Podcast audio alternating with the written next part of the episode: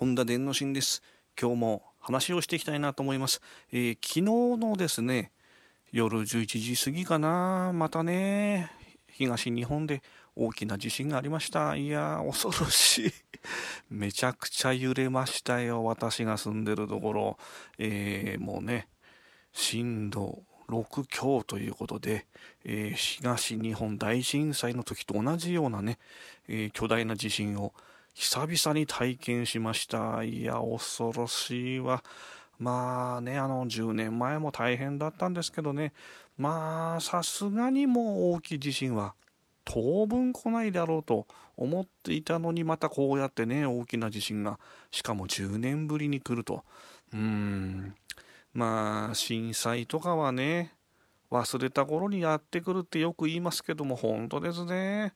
いやーね、勘弁してほしいわ。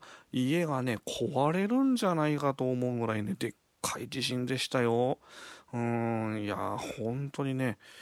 で、こうやってね、話してる、ちょっとさっきもね、またね、なんていうの？余震っていうの？揺れましたよ。まあ、頻繁に揺れてますわ。勘弁してください。まあね、地震も嫌だよ、本当に。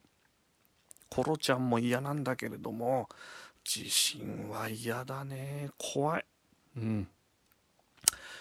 まあ皆様、お互いね、気をつけていきましょう。あとね、我が家に関してはね、やっぱり東日本大震災を体験してますので、まあなんだろうな、棚とかね、倒れないように一応ね、工夫はしてあるんですよ。なもんですから、まあ、せいぜいね、本棚から本が落ちたくらいで、まあ、大きなね、被害はなかったんですけれども、それもね、あの、対策をしているから本棚が倒れないのであって、対策しなかったら倒れてるんですよね。まあ、そういうのもありますので、やはりね、これを機にね、全国の皆様、地震対策をしてみてください。あとはね、非常食とかね、そういったものも準備しておいた方がいいと思います。えー、我が家もね、久々に、えー、非常食見直してみました。えー、やっぱりね、あの、賞味期限が切れてましたので、早速今日ね、買いに行ってます。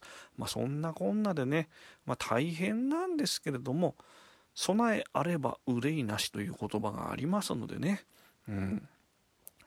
まあたとえ地震が来るにしても家の中のねいろいろなものを倒れないように工夫する。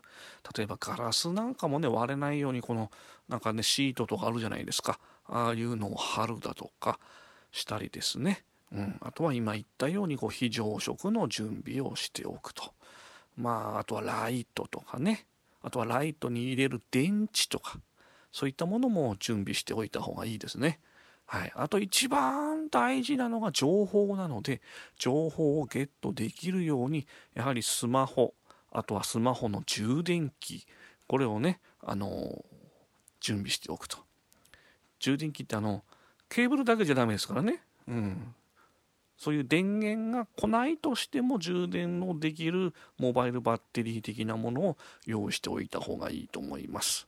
とかなんとかね、言ってるうちにね、えー、今日も結構喋っちゃいました。えー、また次回も聞いてください。じゃあね